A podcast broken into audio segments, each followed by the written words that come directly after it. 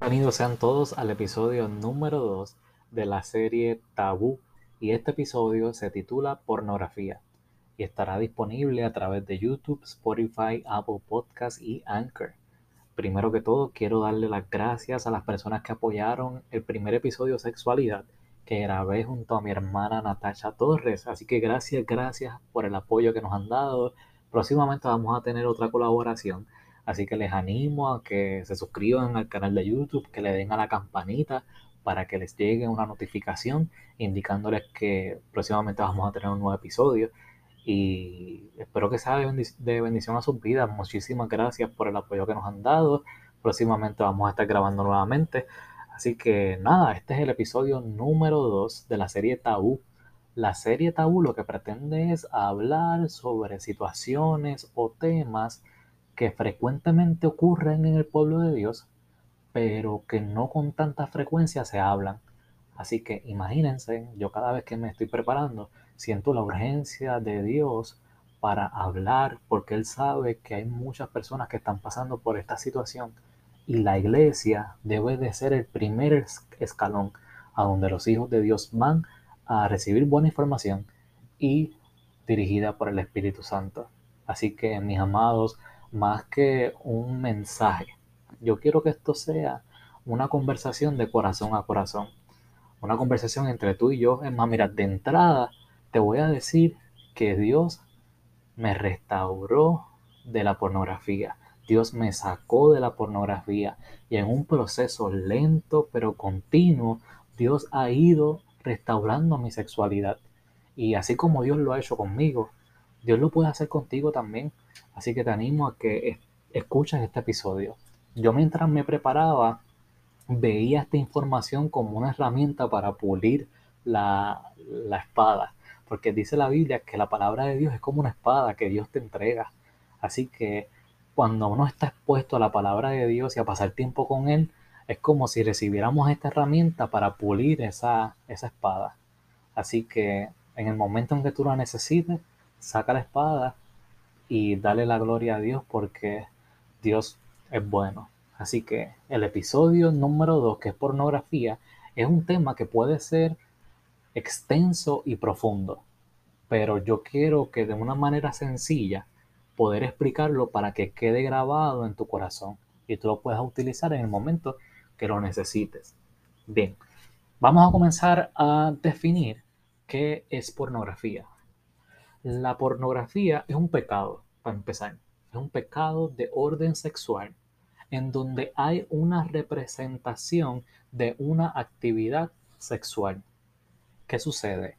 Que estamos acostumbrados a que para decir que es pornografía, en la imagen o en el video tiene que haber o penetración o sexo oral o demás para decir, para que esto es pornografía. Pero ¿qué es lo que sucede? Que la pornografía en este tiempo se ha insertado de una manera implícita. Quiere decir que se esconde detrás de. ¿Y por qué se esconde detrás de? Porque el consumismo ha visto que la pornografía deja dinero Así que han creado algo que se llama estética erótica. La estética erótica es, es lo que hace que tú veas todo desde un punto de vista sexual. Es decir, ejemplo, ellos te venden el chocolate en forma de pene para que tú compres ese chocolate. O escogen a las modelos más voluptuosas para que tú compres este, este brasier. O este, escogen este, eh, modelo con los cuadritos bien marcados y para que tú te compres el calzoncillo, aunque después te veas en el espejo y digas, esto como que no se parece a lo que yo compré. Este, Dios mío, pues esto es lo que, esto es lo que quiere decir, que ellos, el consumismo ve que la pornografía deja dinero, pues déjame entonces crear la estética erótica para que todo se vea a través de un punto sexual y también hacer que la gente compre y generar dinero. Entonces, lo que yo le quiero, la, la definición que yo le he dado a la pornografía es la representación de una actividad sexual, ya sea implícita o explícita, que alimenta la lascivia. ¿Y qué es lascivia? La lascivia es ese ensayo imaginario pecaminoso sexual y es la raíz de todos los pecados sexuales.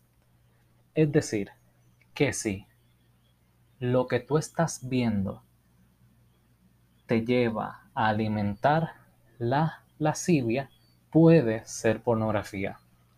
Y usted dirá, DH, Ale, esta serie te ha dejado bien religioso y bien rajatabla. No, pero mis amados, les voy a explicar. La pornografía se puede definir como porno duro. Es, esto usted lo puede buscar. Porno duro es de manera explícita y porno blando es de manera implícita. ¿Qué sucede? Que ahora en estas series que están saliendo, usted puede ver una escena en donde está un hombre o una mujer, o dos hombres o dos mujeres, y usted se tiene que preguntar qué produce esa escena en usted. ¿Acaso es como que este sentimiento de dulzura y de amor, y le está llevando chocolate, le está escribiendo cartas de, de amor, o está alimentando otras cosas? ¿O está, usted está haciendo ensayos en su imaginación?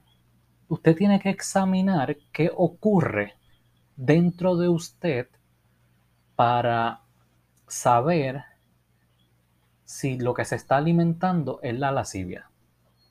Entonces, nosotros si nos ponemos a examinar, estamos más llenos de pornografía de lo que nosotros pensamos. Y es porque el sistema mundial lo ha querido, ha querido que sea así. Mira, este, hay veces que yo pienso que yo no, yo puedo vivir sin café pero me meto en un ayuno de tres días y estoy que me que estoy grave que me da dolor de cabeza tembloroso es como que necesito café. Entonces en ese ayuno de tres días yo reconozco lo que yo necesito del café.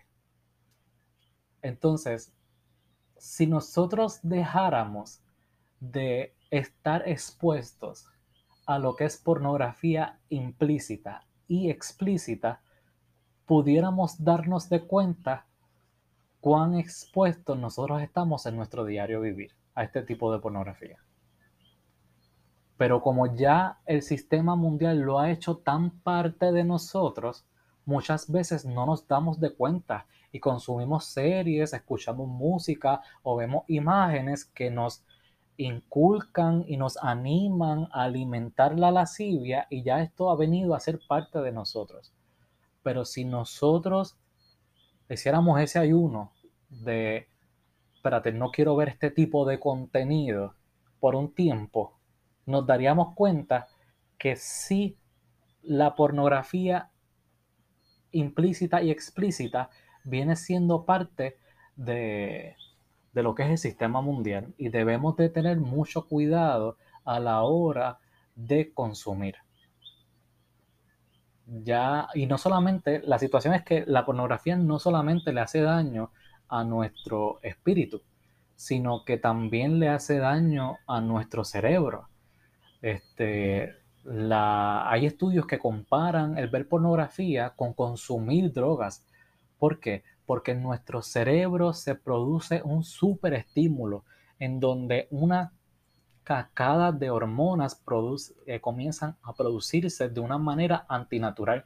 Si ustedes recuerdan en el episodio sexualidad, hablamos que de manera natural, en el marco del matrimonio con la pareja, con tu esposa o con tu esposo, se producen una serie de hormonas como la oxitocina, la serotonina, la dopamina, y, demás. O sea, eso se produce de manera natural y produce beneficio y bienestar a nuestro cuerpo.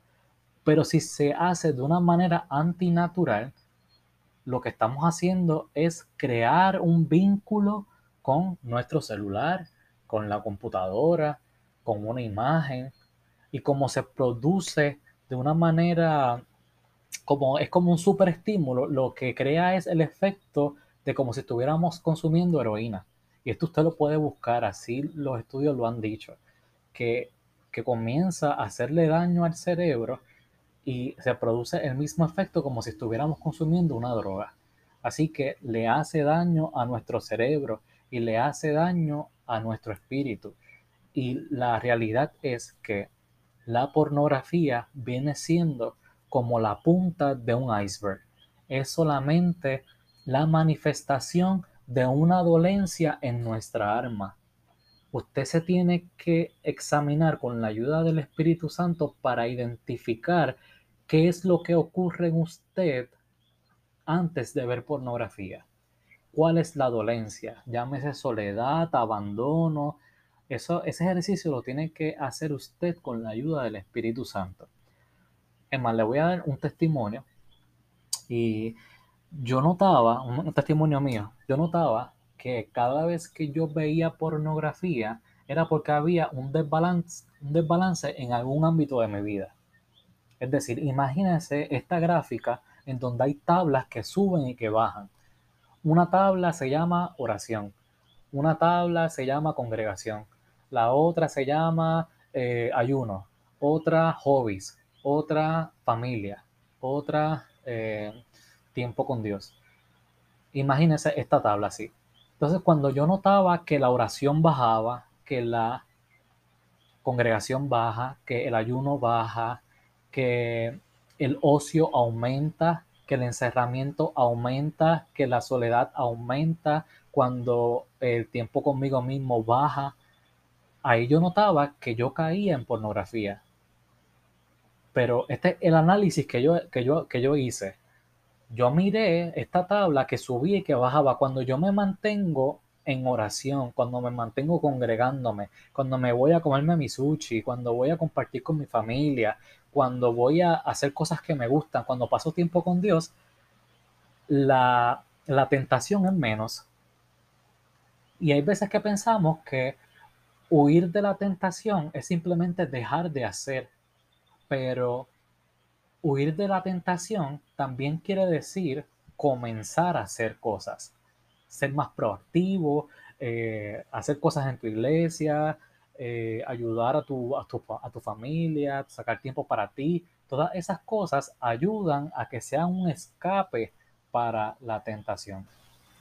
Pero esto es una fórmula que a mí me ayudó. Mirar esa tabla que sube y que baja para entonces mantener esos niveles estables y que la tentación sea menos. Y con esto no quiere decir que, que, esta es la fórmula, porque obviamente quien toma la decisión al final de ver pornografía no soy yo, pero a mí me ayuda este, verlo de esta manera para saber, espérate, es que tengo que mantenerme más en oración porque estoy viendo que algo está pasando. ¿Me entiendes? Esa es la, la explicación que yo le doy. Adicional a que a mí me ha ayudado el conocer y entender la sexualidad como Dios la ve, para que en el momento en que a mí me ofrezcan otras cosas, yo saber cómo se supone que sean las cosas y cómo, y cómo Dios las ve. O sea, en pasar tiempo con Dios y hablar de este tema de la sexualidad me ha ayudado a filtrar las cosas y en el momento en que me ofrezcan algo, yo diga, espérate, que es que Dios no lo ve así. Dios no ve la sexualidad así, así que yo no voy a consumir eso. Así que el pasar tiempo con Dios y hablar de este tema de la sexualidad me ha ayudado a mí a que sea como un filtro. Y ojalá tuviera yo una fórmula mágica para decirle que no, para no caer en, pornografía, pero por lo menos para que ustedes se imaginen esa tabla que sube y que baja, en donde está la oración, en donde están muchas cosas, usted póngale el nombre que quiera, y también conocer la sexualidad a través de Dios. Y, la, y hacer restaurado de la pornografía es un proceso que toma tiempo y implica estar conectado con Dios. Así que, y también uno tiene que, pedir ayuda y hablar con gente madura en estos temas, que no te juzguen, porque es algo que, como le dije, el sistema mundial nos ha este, inmetido la, pornografía de una manera implícita. Entonces, hay veces que decimos, no, yo soy bastante sólido en esto, pero cuando te das cuenta, tú te puedes dar cuenta cuán adicto tú estás a este tipo de, pornografía cuando dejas de consumirla. Así que, mis amados, como les dije, esto, este es un tema que es bien extenso, que no debería ser la escuela para nadie. La pornografía no es la escuela de nadie. La pornografía no debería ser la referencia que nosotros utilizamos para llevar a cabo el sexo, porque el sexo en la pornografía desvaloriza al hombre, desvaloriza a la mujer. Ahí hay temas de tráfico humano. Hay tantas cosas que se dan en la pornografía que quieren dañarnos que si realmente nosotros supiéramos, pues no la consumiéramos. Y por eso es, es, es correcto que la iglesia, que nosotros los hijos de Dios nos sentemos a hablar de esto, para conocer la verdad y la verdad nos hará libres. Mira, la Biblia dice que los ojos son la lámpara del cuerpo y que si hay tiniebla en nuestros ojos, ¿cuántas tinieblas más estarán dentro de nosotros? La, la el ver pornografía es simplemente una manifestación de una dolencia que ocurre dentro de nosotros. Y el libro de Santiago dice que las pasiones dan a luz a pecado y el pecado se concibe la muerte. Así que esto es un proceso si algo comienza dentro de ti, por eso es bien importante que nosotros cuidemos lo que pensamos, porque lo que pensamos se puede convertir en una emoción y lo que, lo que pasa dentro de nuestras emociones se pueden convertir en un acto. Así que es bien importante examinarnos y permitirnos a Dios que nos ayude a sanarnos por dentro y ver por qué es que tú estás viendo pornografía. Esa pasión está concibiendo pecado y ese pecado puede llevarte a la muerte. Y la peor muerte no es la, no es la muerte física, sino la muerte espiritual. Y Dios quiere que nosotros pasemos la eternidad con Él y por eso quiere que vivamos de acuerdo, vivamos la sexualidad de acuerdo a Él y como lo dice su palabra. Y por eso este tema, mis amados un tema largo, un tema profundo, pero ya saben, le hace daño a tu cerebro de una forma antinatural, dispara superestímulos que hacen que te vincules con imágenes, con videos y que sea como consumir una droga. Le hace daño a tu alma porque viene siendo como la manifestación de una dolencia que hay dentro de ti. Y también le hace daño a tu espíritu provocando ataduras y abriéndole la puerta al enemigo. Y el enemigo no necesita una puerta abierta para poder entrar, sino una simple grieta. Él necesita para poder entrar y hacer daño. Así que el enemigo quiere obrar en lo oculto y en lo, y en lo secreto. Si usted cree que está pasando por esta situación, escríbame. Escríbame nosotros, si yo no le puedo ayudar, conozco gente que puede servirle de, ayuda. Mis amados, espero que este episodio número 2, pornografía, haya sido de edificación para su vida. La próxima semana vamos a, hablar sobre otro tema. Eh, ya saben que va a estar disponible a través de YouTube, Spotify, Apple Podcasts y Anchor. Suscríbase al canal de YouTube, denle a la campanita. Nos vemos hasta la próxima semana. Les envío un, un fuerte abrazo hasta la próxima. Chao.